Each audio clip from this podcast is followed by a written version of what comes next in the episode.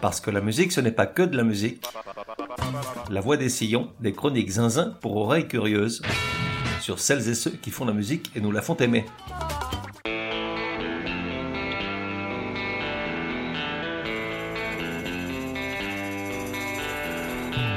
Comme il y a eu Gainsbourg et Gainsbar, il y a le Renault et le renard. La voix des sillons numéro 103.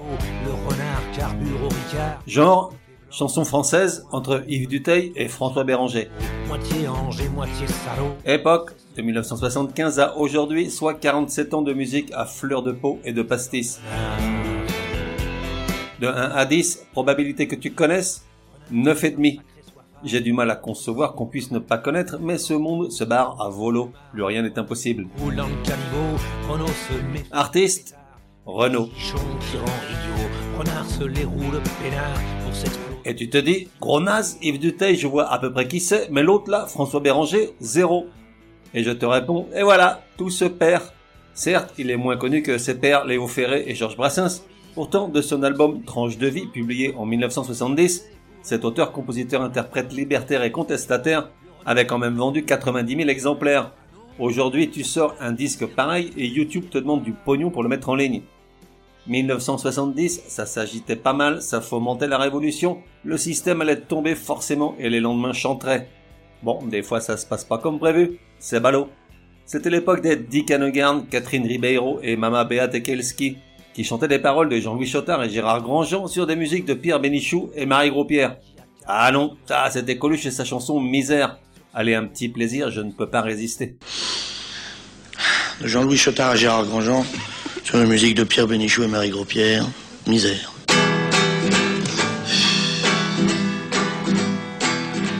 Misère, misère Et pourquoi je parle de François Béranger, ce ménestrel des temps gris décédé en 2003 Parce que, pour dire les choses poliment, il émettait certaines réserves sur Renaud. Disons Renaud le chanteur engagé. Dans une interview parue dans un vieux libé, très vieux libé, il déclarait ceci, ouvrez les guillemets. À sa place, j'aurais honte. Disons qu'il a raflé la mise avec une génération particulière. Il y a des empreintes tellement évidentes que ça me fait marrer. Laisse béton les guillemets. Et c'est sa gloire, il est tendre. Car au début de sa carrière, Renault a beaucoup souffert de cette distorsion dans la perception de son engagement social et politique, tant dans ses chansons que dans sa vie quotidienne. Était-il un rebelle pour la galerie ou au contraire le grand contempteur de toutes les injustices, le porte-étendard des laissés pour compte et des opprimés? Le langage populaire qu'il adopte dès le début, la panoplie de Titi parisien puis celle de Loubar, les paroles qui parfois frôlent l'ordurier et le populisme, crée un personnage qui plaît à un public jeune, mais lui vaut des volets de bois vert de la part des plus âgés ou des cibles de ses diatribes. À gauche, on le traite de faux bourgeois, tant pour ses origines familiales intellectuelles que pour les énormes revenus qu'il tire de la vente de ses albums. Même chez les communistes, il a parfois du mal à passer. Ainsi, en août 1980, un journaliste d'avant-garde, la revue de la jeunesse communiste, écrit dans Le Monde une tribune à charge, ouvrez les guillemets, c'est du lourd. Je savais que Renaud n'était pas ce Gavroche, continuateur de la tradition de la chanson ouvrière qu'une certaine presse s'efforce de présenter avec une insistance pour le moins douteuse. Ce que j'ignorais, par contre, c'est qu'il n'avait pas le courage de défendre jusqu'au bout les paroles de ses chansons. L'argot et la gouaille de Renaud ne suffisent pas à faire oublier que derrière ce faux semblant populaire se cache un bon vieux poujadisme réactionnaire. Fermez les guillemets. À droite, on le traite de prolo de pacotille, à défendre les humbles et les services publics alors qu'il colle sa fille Lola dans une école Montessori, pas précisément gratuite. Dans le fond, il devient très vite la cible préférée de celles et ceux qui croient qu'être de gauche est incompatible avec le fait de gagner beaucoup d'argent, tandis qu'il ne voit pas d'un mauvais œil qu'un smicard vote pour les républicains. Va savoir, Charles. Renault, le Titi rive droite, polémique à souhait bien que cohérent jusqu'au bout dans ses attaques. Militant de longue date pour de nombreuses causes, une grande majorité de ses chansons évoque directement ou de manière plus subtile une majorité des combats qui l'ont animé. Grand collectionneur de terminaisons en ist, puisqu'on le dit anarchiste, communiste, socialiste, pacifiste, antifasciste, humaniste, antimilitariste, régionaliste, écologiste, il ne dédaigne pas de temps en temps en art, comme 68 arts, Soifard, Renard, Saint-Bernard, Loubar, Couchetard. Au fil des ans, ses attaques frontales et venimeuses, sa dépression à répétition et son utilisme de forcené l'ont conduit, probablement inconsciemment, à se façonner une image d'éternelle victime et à peaufiner un certain culte du martyr qui agace.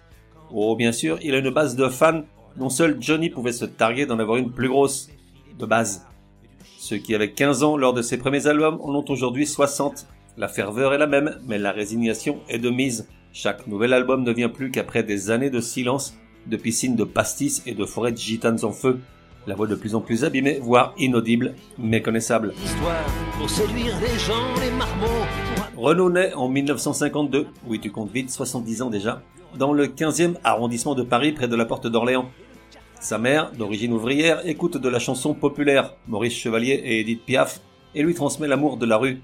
Son père, protestant et lettré, pris des deux magots en 1942 pour son roman Les corps en soif, écoute de la musique classique ou des chanteurs à texte comme Brassens, il lui transmet l'amour des mots. Renaud grandit dans une famille aimante et heureuse, mais ça, c'était avant d'en découvrir les peut-être honteux secrets. Il y a ce mot-là, collabo, qui crisse, désagréable. Il commence à lui coller au basque, alors il fait sienne la culpabilité de son grand-père maternel et de son père. Ça le déchire. Le monde peut crever bientôt. Et s'il aimait écrire des romans sur la machine à écrire de son père, il devient bien vite dilettante en cours. Il préfère écouter Bob Dylan, draguer les filles, faire le cacou en mobilette. Et puis il découvre la politique, devient anti-OAS, rejoint le mouvement contre l'arme atomique, participe à ses premières échauffourées contre les étudiants d'extrême droite de l'université d'Assas, se rapproche des milieux maoïstes et trotskistes et fréquente assidûment les amitiés franco-chinoises. La relation avec son père s'en ressent grandement. Puis arrive mai 68. Pendant trois semaines, il vit avec son frère dans la Sorbonne occupée et participe aux manifestations et des barricades. C'est là qu'il découvre l'écriture engagée, sa première création, Crève Salope, est bien vite reprise par tous les étudiants sur les barricades et dans les amphis occupés. Car Crève Salope n'est pas un pamphlet misogyne, mais un factum d'adolescent débordant de hargne et de haine de la société, des institutions, de son père. Jouée sur trois accords de guitare, elle n'a néanmoins jamais été éditée. Ce n'est que bien plus tard que Rollo en fera un mauvais enregistrement a cappella. Je venais de manifester au quartier, j'arrive chez moi fatigué, épuisé, mon père me dit bonsoir piston, comment ça va? Je lui réponds ta gueule sale con, ça te regarde pas. Et je lui dis crève salope, et je lui dis crève charogne, et je lui dis crève poubelle, vlan, une baigne. Dans ses mémoires, il dit se repentir par rapport à son père, se demandant comment il avait pu rire de telles horreurs sur lui, lui qui du reste jamais ne lui pardonnera.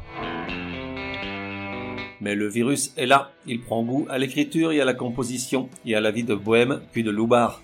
Il arrête les études, travaille pendant deux ans dans une librairie de Saint-Michel, s'achète une moto et fréquente des bandes de motards avec lesquelles il participe à des bagarres et commet quelques larcins avant de s'arrêter net dans cette voie. En 71 à Belle-Île, il rencontre Patrick Devers qui le fait rentrer dans la bande du Café de la Gare aux côtés de Coluche et Miu Miu. Pensant avoir trouvé sa voie, celle du comédien, il déménage à Avignon d'où Renault revient penaud cinq mois après. Il vit pendant un temps de petits boulots allant jusqu'à vendre des revues porno. Puis avec un ami accordéoniste, il commence à jouer des chansons populaires, celles du chansonnier Aristide Bruant entre autres. Et en 74, alors que Coluche s'apprête à donner la première représentation de son spectacle, les deux décident de jouer face aux gens faisant la queue, soit près de 500 personnes. Ils sont repérés par Paul Lederman, célèbre pour avoir géré ou lancé les carrières de Claude François, Michel Polnareff, Thierry Leluron, Coluche et les Inconnus, qui leur proposent de jouer en première partie des spectacles de Coluche, Malheureusement, la fête tourne court, son acolyte à l'accordéon étant appelé sous les drapeaux. Encouragé par Lederman pour qu'il continue seul, il finit quelques mois après par accepter de faire un disque, alors que lui continuait de se voir sur les planches à faire le comédien. Amoureux de Paname sort en 1975, c'est son premier album, et même s'il ne vend pas beaucoup, la chanson Hexagone est devenue depuis lors emblématique du répertoire de Renault. Hexagone est une chanson à charge contre la France et les Français, en douze vignettes correspondant aux douze mois de l'année, il nos comportements et travers. Ils se souviennent au mois de mai d'un sang qui coula rouge et noir, d'une révolution manquée qui faillit renverser l'histoire. Je me souviens surtout de ces moutons effrayés par la liberté, s'en allant voter par millions pour l'ordre et la sécurité. Puis il est engagé pour assurer le spectacle à la pizza du Marais tous les soirs en sus de ses fonctions de serveur plongeur. C'est là qu'il rencontre Dominique, sa future épouse, à l'époque en couple avec Gérard Lanvin, dont Renaud se moquera gentiment dans une première chanson appelée Les aventures de Gérard Lambert, publiée sur le quatrième album du chanteur, Marche à l'ombre. Pour info, Lanvin n'est pas rancunier. Il y a peu, il continuait de déclarer tout son respect et son amitié pour Renaud, celui qu'il appelle le poète d'une génération. Une fois son forfait accompli, Gérard Lambert va repartir. La mobilette veut rien savoir, c'est le bon Dieu qui l'a puni. T'aurais pas dû, Gérard Lambert, aller ce soir-là à Rungis. T'aurais dû rester chez ta mère comme un Curieusement, Renaud ne croit toujours pas à une carrière de musicien. C'est pourquoi il continue de tenir des petits rôles dans des feuilletons et des pièces de théâtre. Il va même jusqu'à accepter un job de mécanicien dans un atelier de moto. C'est d'ailleurs à cette époque qu'il troque définitivement sa panoplie de titi parisien pour celle de Gentil Loubard, perfecto sur les épaules et bandana rouge au cou. En octobre 1977, il publie un second album, Les Béton, pour lequel il parvient à imposer ses musiciens, la couverture et certaines chansons jusque-là refusées par les producteurs. Sur la pochette, on le voit assis sur une mobilette dont la place sur le trottoir semble réservée par un graffiti sur le mur qui dit Place de ma Bob. Sans sa chanson phare, il est probable que l'album n'aurait pas vendu beaucoup, mais Les Béton se vend à 300 000 exemplaires et tire le disque vers le haut. Écrite en une demi-heure sur un paquet de gitanes, Les Béton relate les mésaventures d'un loupard qui se fait dépouiller par une bande rivale. Elle fait tilt dans la population des 15-25 ans et coup de maître Renault est le premier à introduire le verlan dans le langage quotidien de millions de Français. Moi je me les gèle sur mon scooter avec Sacherai, un vrai rocker. Viens faire un tour dans la ruelle, je te montrerai mon opinel et je te chouraverai ton blouson. Moi j'y ai dit, laisse béton. Il m'a filé une baigne, j'ai filé un marron, m'a filé une châtaigne, j'ai filé mon blouson. La France se découvre un nouveau chanteur au parler clair et direct, celui de la rue et de sa faune invisible dans les médias jusqu'alors. Des petites salles des MJ7 banlieue, il passe aux salles de 2 à 3000 personnes qui se remplissent tous les soirs. Dans la foulée, il participe à la première édition du Printemps de Bourges, qui lui fait un triomphe. Son troisième album sort en 79, il contient la chanson éponyme Ma dédiée à Dominique Kilichi, volée à Gérard Lanvin et qu'il épousera en 1980, avant de s'en séparer 25 ans plus tard. On peut dire ce qu'on veut du personnage, de son parler, de sa gouaille, sincère ou en carton-pâte, les paroles de Ma fonctionnent vraiment bien et démontrent qu'on peut joliment déclarer sa flamme sans faire du rimbaud. Si tu me dis qu'elle est moche, tu manques de respect. Je t'allonge une avoine, ça sera pas du cinoche. Mais si tu me dis qu'elle est belle, comme je suis très jaloux, je t'éclate la cervelle. Il faut rien dire du tout de ma gonzesse. Celle que je suis avec ma princesse. C'est à cette époque qu'apparaissent les premières controverses. Tout le monde semble lui tomber sur l'orable. Il est à la fois trop romantique et pas assez loupard, trop vulgaire et pas assez authentique. Il aurait renoncé trop vite ou serait allé trop loin. Et ça l'énerve. Alors pour faire taire les critiques en rentrant dans l'art de tous ses détracteurs, il publie un quatrième album sombre et mélancolique, sans esbrouf ni forfanterie. Marche à l'ombre se vend à 800 000 exemplaires. Plusieurs des chansons qu'il contient sont devenues plus que des classiques de son répertoire. Elles font intégralement partie du début des années 80. En voici trois, Marche à l'ombre, Mon HLM et It's Not Because You Are. Cette dernière, je ne l'avais pas écoutée depuis des lustres et des lustres. Et c'est idiot, parce que c'est une vraie jolie chanson d'amour. Avant qu'elle ait bu son cognac, je l'ai chopé par le callback. Et je lui ai dit, toi tu fous les glandes, puis t'as rien à foutre dans mon monde. Arrache-toi de là, t'es pas de ma bande, casse-toi du but, et marche à l'ombre. Recrée l'Indochine, dans sa petite vie de peine cul. Sa femme sort pas de la cuisine, sinon il cogne dessus. Il est tellement givré que même dans la Légion, ils ont fini par le jeter. C'est vous dire s'il est con. Putain, ce qu'il est blême, mon HLM. It is not because you are, I love you, because I do. C'est pas parce que you are me,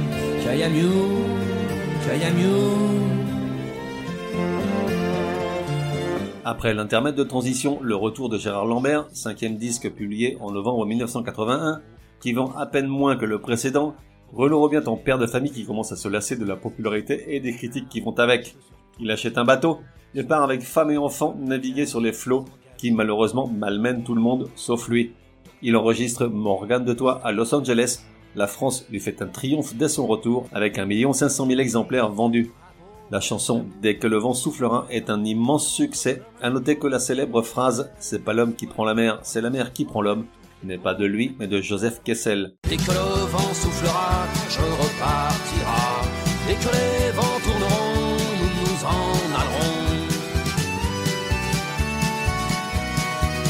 C'est pas l'homme qui prend la mer, c'est la mer qui prend l'homme. Moi la mer, elle m'a pris au dépourvu, tant pis. Et puis le disque contient aussi Morgane de Toi, vraie déclaration d'amour pour sa petite Lolita, née trois ans auparavant, avec ses paroles émouvantes et délicates que tout père a un jour imaginé à sa façon, sans savoir les écrire. Avec tes miches de rat, qu'on dirait des noisettes, et ta peau plus sucrée qu'un pain au chocolat, tu risques de donner faim un tas quand à l'école, si jamais vas.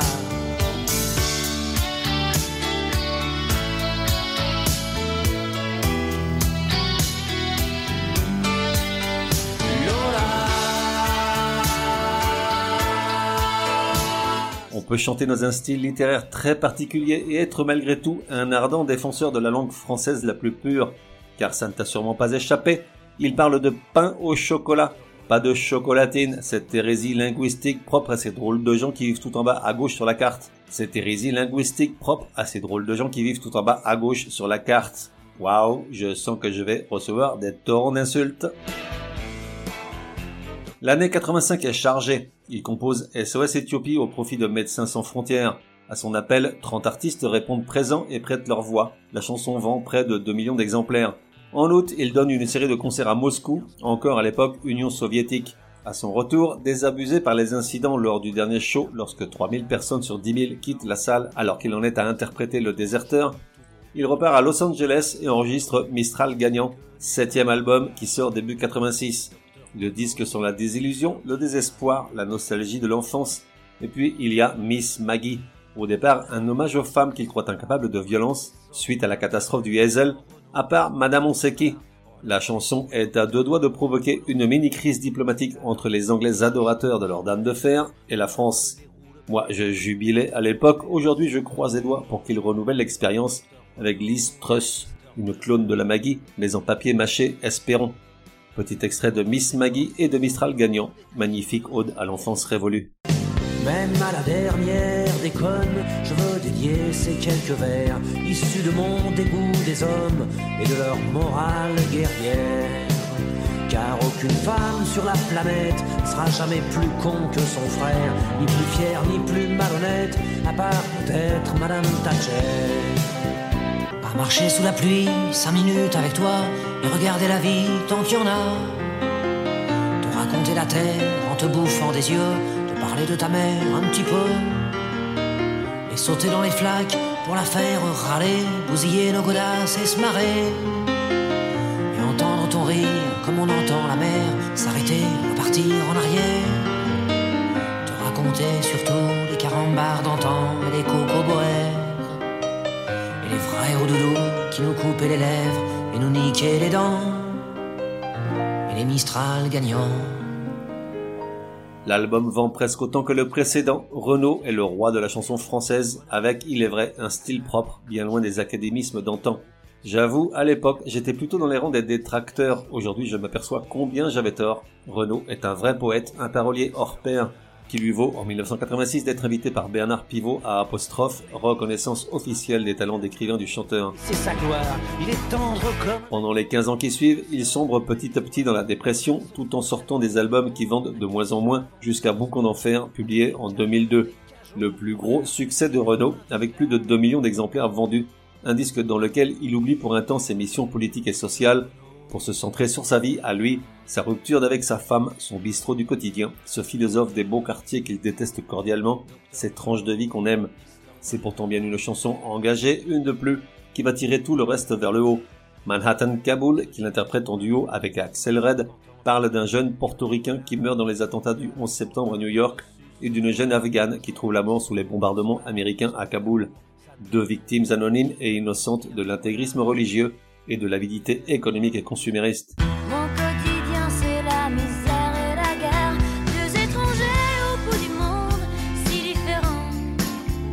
Inconnus, deux anonymes, mais pourtant.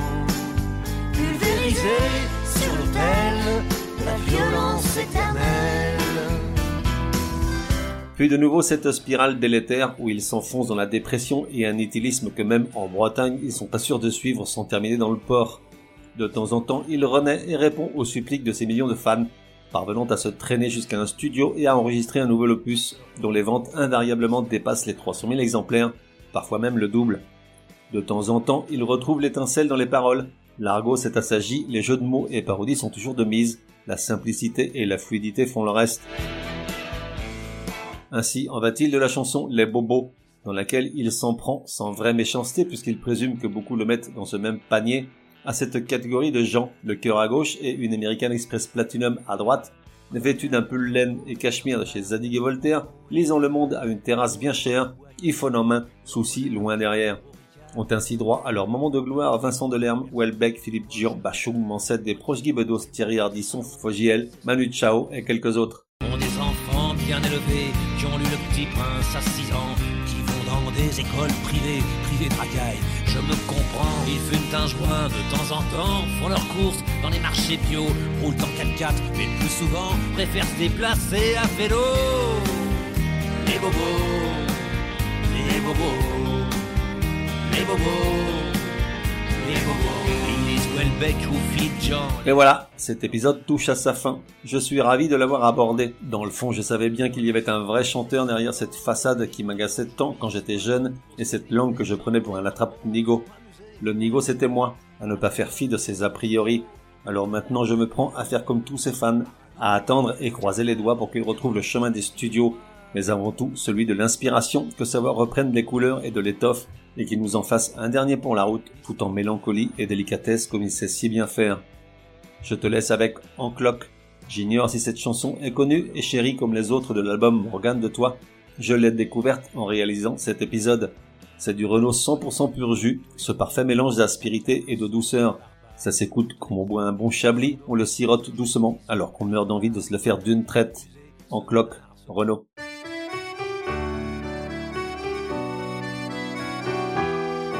On se retrouve dans un prochain numéro de La Voix des Sillons. En attendant, café et à la messe. Elle a mis sur le mur, au-dessus du berceau, une photo d'Arthur. Rimbaud, avec ses cheveux en brosse, elle trouve qu'il est beau dans la chambre du gosse. Bravo, déjà les petits anges sur le papier peint, je trouvais ça étrange. Je dis rien, elles me font marrer, ces idées loufoques, depuis qu'elle est en cloque.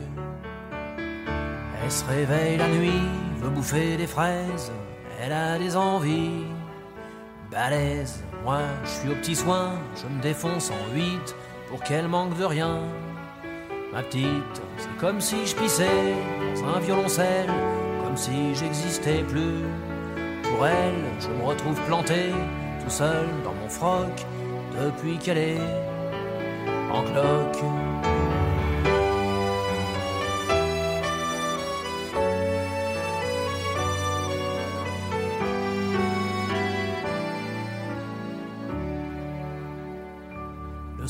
Elle tricote en buvant de la verveine. Moi, je démêle ses plottes de laine. Elle use les miroirs à se regarder dedans, à se trouver bizarre. Tout le temps, je lui dis qu'elle est belle, comme un fruit trop mûr. Elle croit que je me fous d'elle. C'est sûr, faut bien dire ce qui est. Moi aussi, je débloque depuis qu'elle est en cloque. Faut que je retire mes grolles quand je rentre dans la chambre du petit rossignol. Quelle couve, c'est que son petit bonhomme qui arrive en décembre, elle le protège comme une louve. Même le chat pépère, elle en dit du mal sous prétexte qu'il perd ses poils. Elle veut plus le voir traîner autour du paddock depuis qu'elle est en cloque.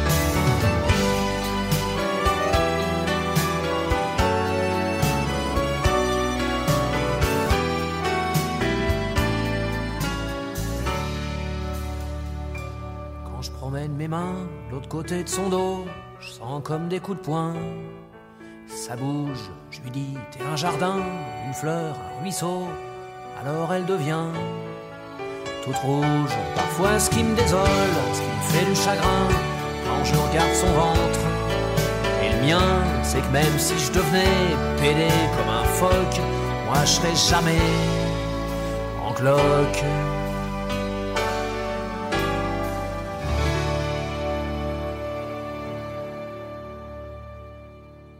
Et voilà, that's all Fox. Pour suggérer un artiste, signaler une erreur ou simplement me dire que vous avez adoré, écrire à contact at lavoidessillons.com. Et puis, n'oubliez pas, La Voix des Sillons a besoin de vous. Chaque épisode nécessite beaucoup de temps de préparation, rédaction, écoute, enregistrement, montage, programmation, etc., etc., sans compter les coûts induits. Alors si écouter ce podcast est un plaisir et source de bonnes rigolades et de découvertes inespérées, merci de me donner une ou des raisons de continuer. Tout apport sera le bienvenu. Plus d'infos sur lavoidessillons.com ou directement sur tipeee.com, e e, e Merci et à bientôt.